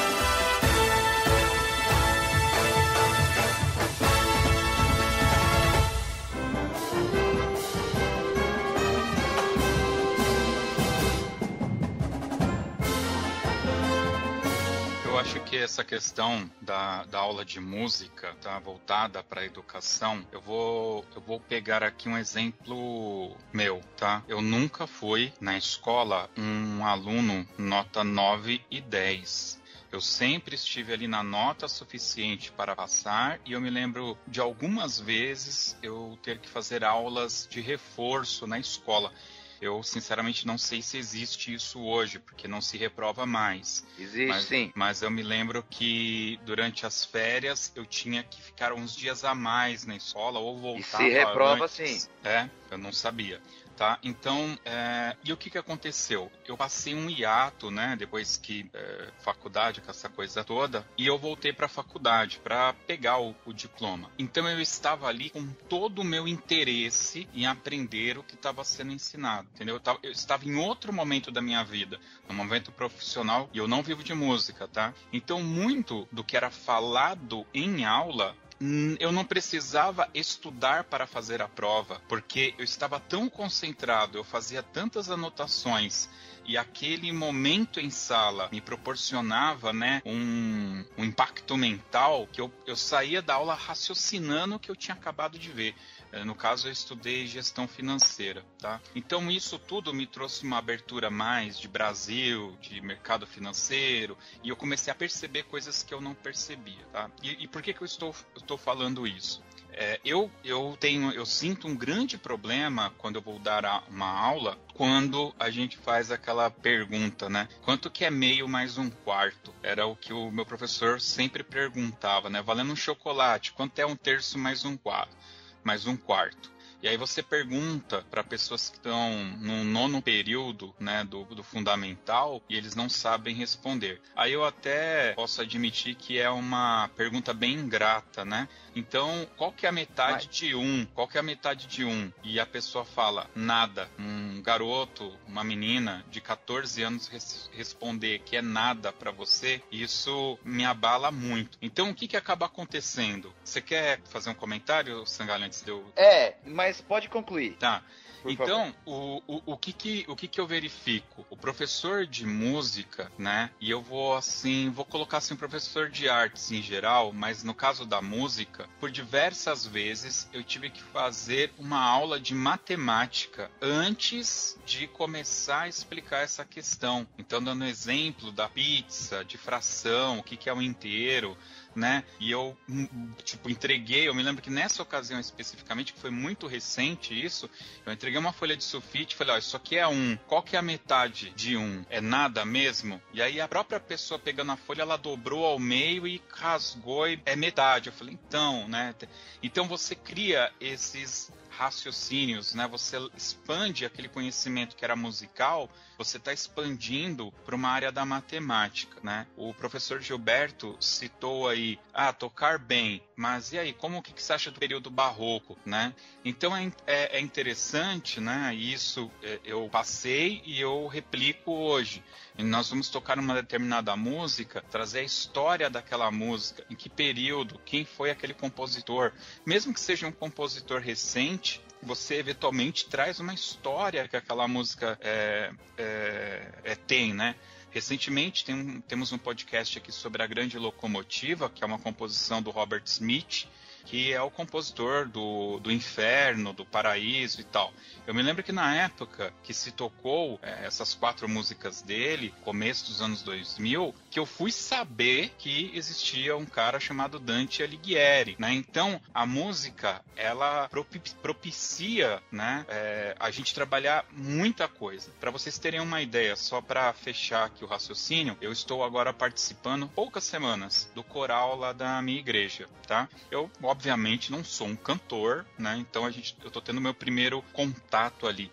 E aí eu pude perceber a divisão silábica, como ela faz toda a, a noção, né? E como ela te ajuda naquela divisão musical da, das notas, né? O porquê que o cara escolheu um determinado louvor ali da igreja em, em 12 por 8, e você percebe que ele tem inúmeras sílabas dentro do mesmo compasso, e que, obviamente, em vez de encher de que alteras, aquilo é, é nitidamente em 12 por 8 fica mais fácil para se escrever aquilo, né? Então eu vejo a música dessa forma. Ela engloba várias disciplinas dentro dela e não é à toa que ela é chamada, né, como a primeira arte. Bom, é, antes do professor responder, é, isso que você falou, você já respondeu o que eu iria comentar. Se você pergunta para um aluno do nono ano e ele não sabe quanto que é metade de um, cara, é doído que eu vou falar, vem contra a minha classe, mas a culpa geralmente não é do aluno, né? Em vias de regra, claro, o professor é culpado de tudo? Não. O professor tem todas as condições de trabalhar numa escola estadual da vida? Não. Sabemos de tudo isso, esse contexto é, tem que ser levado em conta. Claro, eu também sou desta classe. Tem alunos meus também nessa situação. Não sou perfeito, mas a correção disso é buscando novas maneiras de ensinar. Você solucionou o problema desse seu aluno. Agora, será que outras pessoas fizeram isso com ele antes? Pegaram a folha para explicar? Fez colorido? É um questionamento que eu sempre deixo no ar. Pode ser que sim, pode ser que o professor anterior dessa pessoa fez isso e a pessoa realmente não entendeu, mas pode ser que não também. Professor Gilberto. São assuntos polêmicos, tá? tá aqui tá mais polêmico do que o programa da Sônia Abrão. Não, mas é importante, é importante a gente falar sobre isso. E é exatamente isso, Felipe, que, que eu, eu, eu, eu nem tiro, nem coloco nada, sabe? Essa questão tanto do posicionamento do, do, do Josi como, como o seu. E essa questão, gente, olha, a educação brasileira, o povo fala muito sobre essa questão de sucateamento. Bicho, a educação brasileira é sucateada desde o momento que ela existe, sabe? Porque a, a sociedade, a educação, ela nunca foi levada, veja o que eu vou dizer, eu sou profissional da área da educação e estou sendo bem sincero com vocês. A educação ela nunca foi levada a sério no nosso país. Ela apenas é um complemento e na verdade ela sai como sendo de um complemento e hoje ela se transformou como uma formação humana em geral. Hoje a escola tem que ser casa. Não, velho, existem várias educações, sabe? Eu acredito nisso. Paulo Freire já falava, e eu cito Paulo Freire, não existe, não existe saberes maiores nem menores, mas há saberes diferentes. Então pega esse gancho e parafraseando Paulo Freire, eu digo que existem educações. Por quê? A educação é, é, doméstica é uma educação que é proveniente, a gente tem que saber como se comportar. A educação é, é social também, de como você. Né? Enfim, são várias educações. A educação escolar, a educação não formal, a educação musical, a educação artística, a educação religiosa. Vixe, existem várias, várias educações. Mas hoje, o papel da escola, ele acaba sendo a, a, a, a matriz de tudo isso. O professor é exatamente pegando aquele gancho do que a gente falou. O professor acaba sendo um, um polivalente, um professor polivalente, multidisciplinar. A palavra é essa, multidisciplinar. Se está falando muito sobre multidisciplinaridades, né? Então a gente precisa saber que o professor, ele não é o detetor de todo saber. Ele não é o super-homem, velho. Ele não vai conseguir arrastar o mundo nas costas, sabe? E o pessoal fica jogando para isso. E a educação, cada dia que passa, a gente tá vendo aí essa situação da pandemia, né? De como, de como o profissional da educação, ele teve que se virar. Hoje o professor é editor de vídeo, o professor é o, o, cara que traz conteúdo, virou um youtuber, na verdade, né? O cara tem que trazer conteúdo, o cara tem que trazer uma aula que seja didática, uma aula que seja instigante, uma aula que seja motivadora. Então o professor acabou sendo todo esse, esse profissional e ainda continua ganhando a merreca que ganha. Ainda continua ganhando a quantidade, é, o valor, o, o, o, dinheiro, que a gente sabe que é, se a gente for comparar com outras profissões, é, é, é, é lastimável, né? Um profissional que forma profissões, né? Então é complicado se falar sobre isso, mas assim, é, eu acredito muito, sim, que a gente, a gente precisa andar muito, tanto na educação, porque, veja, a educação musical, ela vem de parte, ela vem de contrapartida com a educação, educação escolar. Porque eu comparo assim, sabe, Josi e, e, e Felipe, é, vocês falaram sobre essa questão de, de não ser um bom aluno, de ser bom aluno, tipo, de não tirar notas extraordinárias, 9, 10, eu também me enquadro nessa situação. Eu nunca fui um aluno de tirar, de fechar, de fechar 10, de não sei o que, tá lá o boletim todo azulzinho, todo bonitinho e tal. Eu, eu também. Pronto, estamos no mesmo time. Então, mas eu, minha mãe sempre me dizia o seguinte: olha, você está na escola, então é para estudar. Se a média era 6, eu tava ali, 6,5, 7, 8. Quando tirava um 9, um 10, Ave Maria, era felicidade demais, né? Mas estava ali para estudar, né? Importante é isso. Então, o que eu sempre falo é o seguinte: se o aluno, outra coisa importante dizer, para participar no projeto da orquestra, o aluno só pode participar se ele estiver bem, estiver bem na escola. Semestralmente, né? Um semestre, a cada semestre ou bimestre, eu sempre estou perguntando: ó, cadê o, o, o boletim? Ó, como é que tá as notas? Tanto que antes, né? No ano passado, 2019, a gente teve uma situação que eu afastei três alunos que eram da orquestra e eles ficaram afastados até, estava no período de, de, de, de, provas e tinha ficado no período de recuperação. Eu disse: você só volta para a orquestra se você passar, se você tirar nota boa. Aí foi aquele desespero, chorou. E, não, professor, pelo amor de Deus, faça isso não, não sei o que. Disse. E a mãe tava lá, do lado a lado, disse: muito bem, professor, muito bem, eu quero ver se ele não estuda. Então o cara estudou, né, conseguiu passar e tudo. Teve, de certa forma, uma pressão psicológica, teve, mas também um impulsionamento, né? Porque não adianta, velho. Eu, eu comparo assim: não adianta você ser um ótimo músico, tocar o carnaval, carnaval de Veneza a, a, de trás para frente, sabe? Fazer tudo. E se você não é um bom cidadão, se você não sabe se comportar, se você não sabe falar, se você não sabe agir, se você não sabe é, é, estar ali naquele momento, não adianta. E eu conheço gente assim. Eu conheço pessoas que, cara, é o tampa. Vou usar essa, essa, essa, essa, essa forma de falar. O cara é o tampa na música, sabe? É o, é o tampa de chaleira, como se diz aqui no Nordeste. É o cara muito bom, que toca muito, velho, não sei o quê. Quando você vai falar com o cara, é só a casca. Conteúdo que é bom, zero. Então a educação, ela, é ela, ela ainda continua sendo um complemento, né? E a gente não precisa tratar como complemento, a gente precisa tratar como base, a gente precisa tratar como uma coisa importante no crescimento, primordial, a palavra é essa um, gostaria de corroborar o que foi dito aí, é, trazendo aí a palavra de alguns compositores americanos que nós é, já entrevistamos aqui e por mais de uma vez eu, eu fiz aquela pergunta é, é para eles, né? Se, se era uma visão errada minha. Eu entendia que eles investiam no esporte e na música junto com a educação preliminar, porque esses conteúdos agregavam valor ao ser humano, né? Agregavam a mente, a criatividade, enfim, ao cidadão, mas não necessariamente, né? Quem participa de uma marching band toca no DCI, no Bands of America, nas black bands, depois vai seguir aquela carreira musical, né? Mas ele se torna uma pessoa mais preparada para viver e esse porque não existe, né? Uma lição como viver, não tem. E, e ali te proporciona uma diversidade de vivências de vida que vai te preparar para a vida também, né? E aí todos eles obviamente fizeram seus comentários meio, meio que validando em linhas gerais esse pensamento.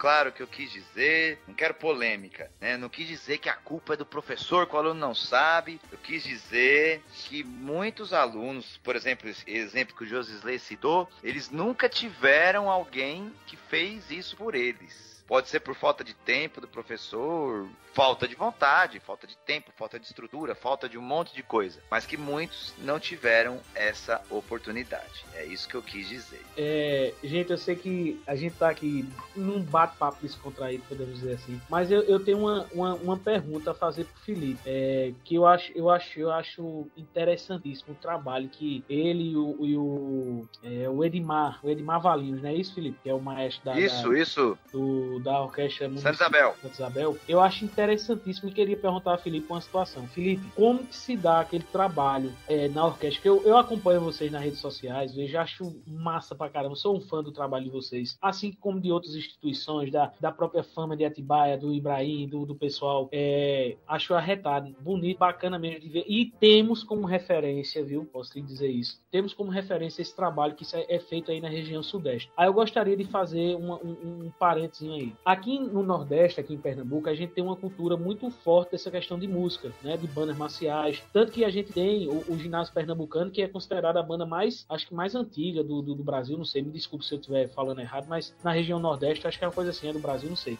Que é a banda bem antigona, né? Assim como a, a Mauá também, que fez 88 anos aí e tal. E eu acho, eu posso ser, como Josilei colocou aquela, aquele, aquele posicionamento e aquela visão dele, mas me parece que na região sul e sudeste há um incentivo maior do que na região nordeste. Eu posso estar enganado. Ou então também eu queria falar o seguinte: recentemente, né, a gente perdeu aqui em Pernambuco é, uma figura né, é, primordial para o movimento de bandas. Gostaria até de, de, de, de falar, que foi o Valdenils, né? Valdenils, o professor Valdenils, que foi muito importante na nossa construção como projeto e do, do movimento de bandas aqui em Pernambuco, velho. Ele foi o divisor de águas. Eu posso dizer isso a você. Ele foi o cara que bateu o martelo, pregou o prego mesmo e segurou e segura porque o seu legado ficou. O legado dele ficou para não só para Pernambuco, mas para o Nordeste todo. Eu, como aluno, era aluno participante de bandas, me lembro de tudo isso e hoje como professor, como maestro, e sei da importância do, do e que, que Deus o tenha, que coloque em um bom lugar, mas o seu legado e a sua história ficou, assim como a Banfari e a associação, ele foi o criador da Banfari, da, da, da coordenação de ações culturais e de tantas gerações que ele formou, velho. O Valdemício foi o cara que ele colocou na cabeça, eu nunca esqueço disso. Só para poder fazer a pergunta tu, viu, Felipe? Ele colocou na cabeça de todo mundo, né, esse pensamento de que todo mundo deveria estudar música. Os maestros. Como é que você vai ensinar eles ir direto? Bicho, aquele jeito dele, né, bem ignorante. Ô, oh, bicho, como é que tu vai estudar? Como é que tu vai aprender é, a ensinar música se tu não sabe de nenhum para poder passar pros alunos? Tem que estudar. Não pode ficar nesse negócio somente batendo 4 por 4 balançando os braços. Não, meu irmão, tem que estudar. Tanto que no tempo ele fez uma parceria, a Banfari, um incentivo muito grande com o Conservatório Pernambucano, que era a questão do, do, do curso técnico de. Os alunos da Banfari tinham um quantitativo, vamos dizer, uma delimitação de vagas que era destinada aos maestros para aprender regência. Alguns foram, outros não, sabe? Mas ele era um cara que incentivava demais parcerias com universidades, trazia palestra, formações tal. Enfim, eu tô dizendo isso porque, é, mesmo com toda essa situação, agora a gente acaba ficando órfão, né? De certa forma, porque ele era o cara. A gente sabe que outras pessoas, tem o Maurício, que é um ótimo, uma ótima pessoa e tudo, mas o cara que estava à frente de toda essa situação era o Valdo né? Infelizmente, o, o Pernambuco e o Nordeste acabou perdendo um, um, um, cara, um braço, a mão, a cabeça de todo esse corpo de bandas marciais aqui no Nordeste. Aí eu volto a pergunta para vocês aí, para o Felipe. Felipe, é, como que se dá esse processo de, de, de, de estruturação do projeto, essa questão de, de da propriamente da questão da educação musical, da musicalização, porque acaba sendo referência, a gente não sabe como é que funciona, porque aquilo que a gente vê, né, às vezes não sabe como é que funciona, porque todo mundo tem o seu calcanhar de Aquiles, né? A gente tem só aqui em Surubim a gente tem o, o calcanhar não, é a cabeça, é o pescoço, é o braço, é, é, o corpo todo. Mas aí, como é que se dá esse processo no, na, no Santa Isabel? Mas aí eu acho que o, isso aqui tinha que ser um outro podcast onde a gente tinha que chamar o Edmar Valinhos para falar puramente do projeto de Santa Isabel. Então, e agora, coloquei a gente aqui do meio cruzilhada. O que faremos? Tan, tan, tan. É, e aí, Felipe? Mas pode ser de uma forma bem, bem, bem, bem, bem superficial para falar como é que se dá esse, esse ah, processo. Ah, vamos lá. Então vou deixar um gostinho de quero mais. Vou falar um pouquinho e a gente deixa um gostinho de quero mais aí. É, bom, primeiro fico honrado com as suas palavras, né? Para nós é uma alegria, uma honra e acima de tudo uma responsabilidade muito grande ser referência para alguém, né? Isso é enche nosso coração de alegria, muito legal. Agradeço imensamente suas palavras. Quanto ao calcanhar de Aquiles, cara, toda banda tem. Por mais maravilhoso que você veja o projeto na rua, toda e qualquer banda do Brasil, do exterior, de Marte, de Plutão, toda banda tem problemas e só você sabe o que você passa para pôr a sua banda na rua. Só eu sei o que eu passo para pôr a minha banda na rua. Só o Josisley sabe o que ele passa para pôr a banda dele tocando no culto. A banda dele é outro contexto, mas com certeza ele tem inúmeras dificuldades. O Gilberto tem inúmeras dificuldades. O pessoal da fama tem inúmeras dificuldades. Cara, dificuldades todo mundo tem, né? E aí você decide se você é o que chora ou se é o que você vende lenço. Não, não tem muito para onde correr. Tem uma palavra que eu posso dizer sobre o nosso projeto de Santa Isabel é o seguinte: aposte na iniciação. A sua banda, a sua orquestra, a sua fanfarra, ela não é feita pelo aluno que está lá na ponta tocando Carnaval de Veneza de cabeça para baixo. O principal cara dessa banda sua você tem, que eu tenho, que qualquer um que está ouvindo tem, é o cara que está tocando o primeiro dó desafinado da vida dele porque é ele que vai fazer a banda continuar. Ah, então o cara mais velho não tem importância? Tem toda a importância do mundo. Mas o cara que tá começando hoje, que tocou aquele primeiro dó desafinado, ele é muito importante e é ele que vai continuar o seu trabalho. É nisso que a gente se baseia lá. E aí depois a gente desenvolve o tema e tal, mas é, depois disso é tentar que o professor seja o exemplo para o aluno, tentar inseri-lo nesse contexto educacional. Então, nas aulas lá, a gente mistura musicalização com teoria. Eu uso, que nem você falou, igual você faz, eu faço. Eu uso Orff, eu uso Kodaly, eu uso Suzuki, eu uso Dalcroze, eu uso Gramani.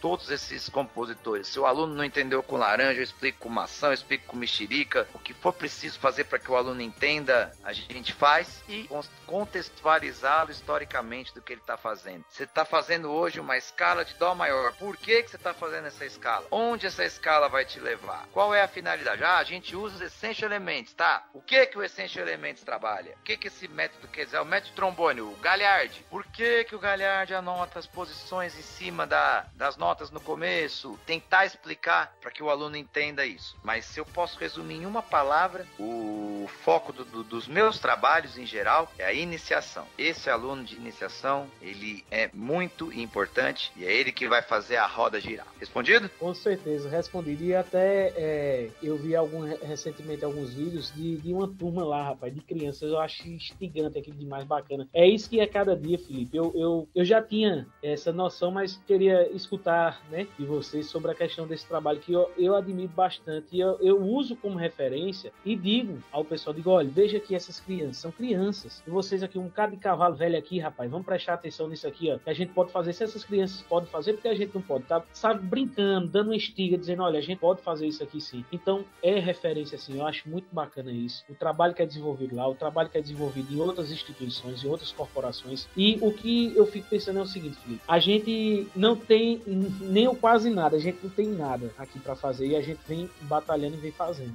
mas se a gente tivesse um pouco mais de apoio, de políticas públicas, de incentivo, eu acho que a gente poderia fazer muito mais, sabe? Claro que eu não vou ficar aqui chorando, não vou ficar é, é, contando o, o, os meus, meus problemas, que todo mundo tem problema, mas eu gostaria de ter mais incentivo, sabe? É muito complicado a gente fazer esse trabalho que a gente faz com essa metodologia, com essa, essa estruturação mínima, sabe? Essa estruturação mínima que a gente tem, mas a gente tá fazendo. E eu, eu sou desse time do pessoal que vende o lenço, eu não sou do que chora, não. Eu sou do pessoal pessoal que vende. E vendo e compro e vou botando, vou passando para frente e vou desenrolando, porque se for a gente ficar somente chorando, chorando, chorando, a gente não consegue fazer nada. Mas é assim, é criar metodologias, é criar ferramentas, é criar saída. E isso que eu lhe falei desde o começo, essa questão de ir pro sinal, fazer algum, alguma movimentação, tocar uma procissão, esse dinheiro que é revertido da procissão, revertido em compra de instrumento, é de fazer um bingo, de fazer uma rifa. Isso são as ferramentas que a gente tem, sabe? São as formas que a gente tem de agariar dinheiro para poder manter o, o projeto. E muitas das vezes de, de cunho pessoal. Eu tenho que tirar do, meu salário como professor e tudo isso para poder manter. Mas não estou reclamando, não, sabe? Não tô reclamando, não. Tô dizendo que isso a gente precisa de um incentivo. E quem sabe lá na frente as pessoas não vão, não vão escutar o que a gente tá gritando, né? Vão dizer, ó, oh, tem um cara de menino gritando ali, bora ver o que, é que eles estão dizendo, né? Vai, vai dar certo, vai dar certo.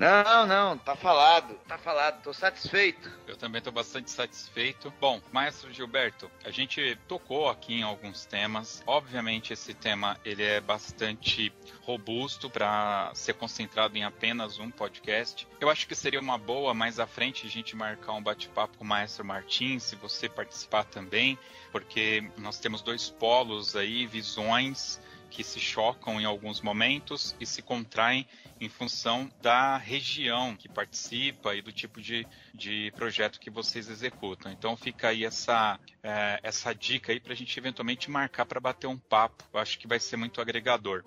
Bom, eu. Se me convidar, eu venho também. com certeza, Felipe, com certeza. Com certeza. É, como eu falei, é, o tema ele é, é, é, muito extenso, então óbvio que esse não é um podcast definitivo sobre esse tema. Ele serve para a gente fomentar essas discussões, claro. E quem está ouvindo a gente pode colocar aqui no comentário, pode mandar um e-mail para a gente, enfim, é, é, e, e, continuar com essa discussão, né? É, expandir esse, esse bate-papo aqui.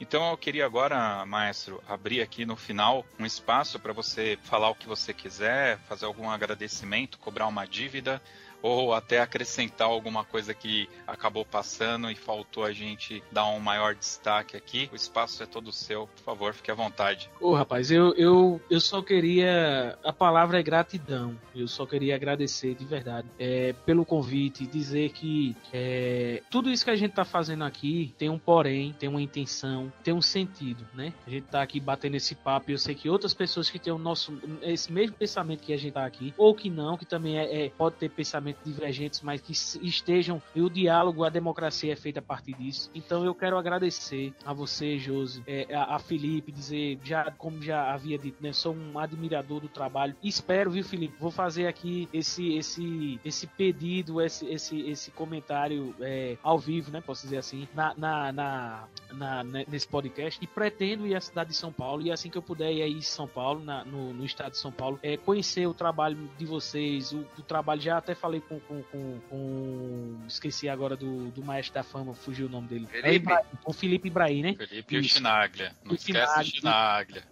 Chinaglia. De conhecer o trabalho da Lira e tal, para ter esse conhecimento, né? Ter esse conhecimento de como funciona essas instituições e trazer é, boas, boas recordações e trazer incentivos e trazer é, é, é visões diferentes de como é, se dá esses trabalhos. Então, assim, eu só tenho a agradecer. Muito obrigado, Josi, pelo convite. Muito obrigado, Felipe, por a gente poder partilhar. Estou, estarei aqui é, é, disponível e presente para qualquer situação que venha é, ser colocado. Pode me convidar para outros podcasts que vai ser muito bacana. É o meu primeiro podcast que eu estou gravando, então estou aí ó, abrindo a, a, a, as portas com, com esse canal que é eu escuto, sou um admirador do trabalho do Jojo do Toque 2, enfim. Então é importante isso. E muito obrigado. A palavra é gratidão. Agradecer a todos que estão ouvindo a gente aí, agradecer ao pessoal da orquestra, do projeto da Orquestra Instrumental Surubinense, a todos que mencionei ou, ou da diretoria, os alunos, pais, todo, a todo mundo, todo mundo. Ao pessoal também da, do Sesc Lei Surubim, né? Em nome da, da, da gestora Nelma Farias, enfim, de todo mundo lá é, que faz parte dessa, dessa instituição. E dizer que muito obrigado, muito obrigado por esse momento. E, gente, a educação, ela não é perfeita, mas a gente pode mudar. Então, posso usar mais uma frase de Paulo Freire que diz assim: a educação não muda o mundo, a educação muda as pessoas e as pessoas mudarão o mundo, sabe? Então, acho importante a gente sempre ter na consciência isso, que a gente pode, a gente não vai mudar o mundo, mas a gente pode mudar as pessoas e essas pessoas é que vão mudar o mundo. Muito obrigado, muito obrigado, gratidão. A palavra é gratidão. Um abraço e muito obrigado mesmo. É isso. Vamos agora então para as dicas culturais.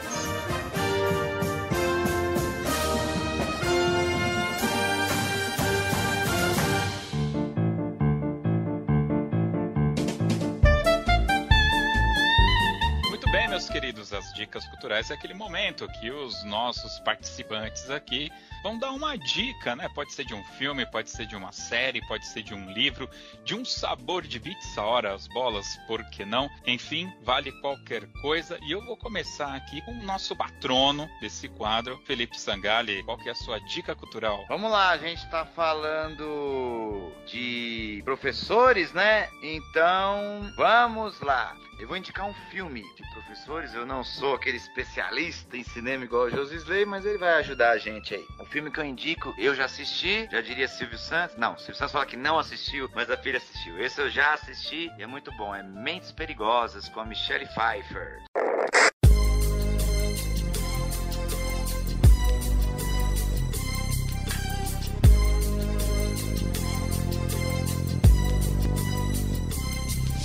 As I walk through the valley of the shadow of death, I take a look at my life and realize there's nothing left. Ela conta a história que muitos professores, maestros de banda já passaram e já enfrentaram. Só vou falar o comecinho para não dar spoiler, não. Não vou revelar o enredo. Ela pega uma sala muito difícil, com crianças pobres, de tudo que é jeito, e aí depois no final vocês assistam lá para ver o que ela consegue fazer. Mentes perigosas. Cara, eu sempre fico pensando em que lugar que eu poderia usar a música Gangstar Paradise. E você acabou de realizar o meu sonho Vai ser eu que vou editar esse podcast e vai estar tá tocando Gangstar Paradise aqui. Julio! Gosto dessa música, hein? Cheirinho de, de infância pra mim. É, tem mesmo, cara, tem mesmo.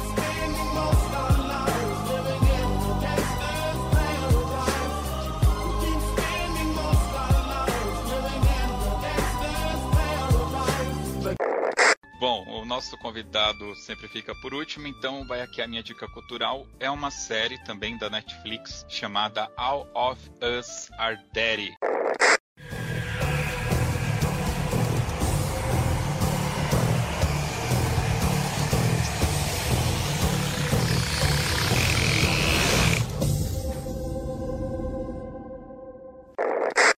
Essa série eu tive que dar uma traduzida porque a Netflix não traduziu. É uma série coreana que basicamente se chama Todos Nós Estamos Mortos. Cara, é assim, o Felipe falou aí que eu sou especialista, eu não sou especialista. O que acontece é que eu tô ficando velho e eu gosto de cinema. Então eu acabei assistindo muita coisa na minha vida. Então vocês barrem coisas que são chatas porque eu já vi em algum lugar, em outro momento, sendo feito por um melhor ator, é, com uma melhor trilha sonora. E aí o que, que aconteceu? a, a, a Netflix ela tá bem ruim, diga-se de passagem. As produções originais dela, assim, caíram muito de qualidade. E ela tá trazendo muita coisa da Coreia para passar aqui no Brasil, né? Então o pessoal aí gostou muito daquela Round Six, que eu particularmente achei bem legal. Teve a, aquela outra Profecia do Inferno, que eu também gostei do contexto, tem muita coisa boa ali. E aí eu gravei um podcast que vai ao ar só no último, vai ser o último desse mês. E o, o convidado, né, a gente batendo um papo em off, eu falei, olha, cara, eu não tô assistindo muita coisa a mais, eu só tô assistindo por indicação. Alguém tem que me falar, é bom, aí eu invisto meu tempo naquilo, né? E aí ele falou: Não, então eu vou te indicar uma. E me indicou essa série aqui, que é nada mais, nada menos que uma série de zumbi. Então foi por isso que eu nem cliquei, porque eu não aguento mais assistir coisa de zumbi. Só que eu vou te falar, a galera da Coreia está demais. Eles estão criando roteiros muito bons, com detalhes que em qualquer outro filme acabaria passando batido. Eles dão uma atenção para aquilo que eventualmente não se daria e isso deixa o texto melhor, deixa, ah, não fica deixando pontas soltas. Eles têm alguns detalhes ali, isso foi me cativando, cara. Uns planos assim de, de câmera, tudo, várias cenas, várias cenas com plano sequência. Em alguns momentos você sabe que eles estão te enganando, que não é um plano sequência original, mas cara, assim, me ganhou muito. Eu tô no quinto episódio, são episódios longos e a, a, série ela é robusta, tá? E não encontrei barriga até agora, então fica aí a, a minha dica cultural All of Us Are Dead ou Estamos Todos Mortos da Netflix. Vai ter link no post, porque eu sei que o nome é complicado, etc. Gilberto, qual que é a sua dica cultural? Fique à vontade. Eu pra pensar bem aí, hein? A gente eu... falou pra caramba. É, eu, eu, eu não sou tão ligado a essas questões de, de, de filme assim, mas eu gostaria de falar um que é bem, bem regional, não sei se vocês assistiram, chamado Os Meninos de São Caetano. Cadê energia? Você, não você. Tá respirando errado, preso. Sete vezes um? Que inferno! Eu não consigo trabalhar desse jeito! Podcast, querido, aqui. Ah, massa, massa. É, que é do, do Mozart, né? Mozart Vieira. É, é, muito bacana aquele filme e eu tenho como exemplo, eu tenho como, como norte aquele trabalho. Eu acho bacana demais o trabalho que o Mozart faz. E gostaria também de dar uma dica como leitura. É um livro que vocês podem achar na internet, comprar, não é tão caro não. É o um livro sobre pedagogias musicais. É muito importante, tem vários métodos lá sobre Dalcroze, o Off, tem o Suzuki, enfim, tem uma, tem vários métodos falando sobre a história desses, desses educadores musicais e que é, é importantíssimo. Eu acho que todo professor de música deveria conhecer esse pedagogia musicais. É muito, muito, muito interessante, muito bacana. É isso. E mais uma vez, muito obrigado, minha gente. Valeu mesmo. Vai ter link aqui do livro indicado pelo Gilberto.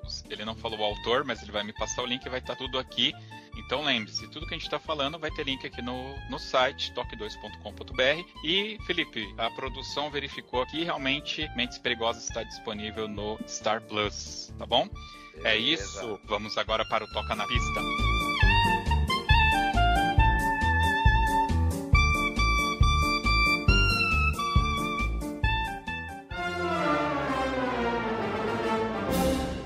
Bem, meus queridos, toca na pista é aquele momento, né? Onde o nosso convidado escolhe uma música pra gente escutar aqui no final. Mas pode ser qualquer música, Felipe? Jamais! Tem que ser aquela música que toca no coração aí, que tem uma história, tem um porquê, tem um motivo. Mas, Josisley, tem que ser aquela música de banda? Não, não precisa. Vale qualquer música. Ah, desde que seja do coração, né? Tem que e assim, professor, a gente não avisa antes que é pro caboclo ser pego de surpresa mesmo. Essa aí mesmo que você tá pensando aí, ó. Pode mandar brasa aí, professor Gilberto. Aí eu fiquei esperando, pensando que ia tocar alguma coisa. Não, não, vai tocar depois da edição e tal. Você vai falar que música que você vai pedir e aí a produção vai ah, se encarregar de colocar aí pra tocar no final. Eu, eu tenho escutado bastante, eu acho interessantíssimo. Eu só não vou. Não saberei te dizer o compositor dela agora. Mas eu gosto muito de uma música, uma peça, na verdade, que foi o Dudamel, o maestro Dudamel que regeu, chamado Guerra de. Não sei se é. Acho muito bacana, velho. O, o, o, trabalho percussivo, o trabalho de canto, o trabalho de, de, de, a questão da africanidade, sabe? A questão de latino, essas coisas. Acho interessantíssimo essa peça. Tem algum motivo, assim, de você ter escolhido ou é só por gosto mesmo? Não, Ela acho tem que é alguma história na sua vida, alguma coisa? Ou... Não, é não gosto. Talvez seja porque eu tenho escutado ela recentemente muito para a questão de possivelmente de trabalho com ela na orquestra. Então eu, eu, me deparei com essa peça e achei arretado, sabe? O trabalho legal, a, legal. das dinâmicas, de tudo musicalmente, eu acho eu eu comparo ela uma peça completa, velho. Ela tem todas as, as formações técnicas, as formações de andamento, percussivo, melódico, sabe? Eu achei muito bacana. Agora veio na cabeça pegada de surpresa essa aí. Valeu, valeu, pô maestro Dudamel, que é ouvinte do Toque Mentira! 2. E está convidado, viu, maestro Dudamel? Assim que o senhor tiver disponibilidade na agenda, por favor, queremos você aqui no Toque 2. Responde meu WhatsApp aí, Dudamel. um É é bom. Muito bem. Maestro Gilberto, muito obrigado pela participação aqui no Toque 2, por ter incrementado o nosso programa com um tema tão importante para todos né, de bandas e fanfarras, todos os músicos, né, instrumentistas do Brasil. Muito obrigado pela sua participação. Felipe Sangali, muito obrigado mais uma vez pela sua brilhante. Você praticamente hoje foi um host aqui do Toque 2. Sempre um prazer insaciável participar de um podcast com o senhor, viu? Quero Opa. deixar registrado isso daqui aqui. Oh, muito obrigado. E você, ouvinte aí do Acre, que tem escutado o nosso podcast, eu sei que você escuta porque eu vejo aqui nos nossos relatórios, tá bom? Muito obrigado para você ouvinte que chegou até aqui. Eu quero lembrá-lo que para ouvir este e outros podcasts do Toque 2, acesse o nosso site toque2.com.br ou em todas as plataformas de streaming. Cinco estrelinhas no Spotify lá, hein? Segue a gente. É isso, até o próximo Toque 2. Valeu! Valeu!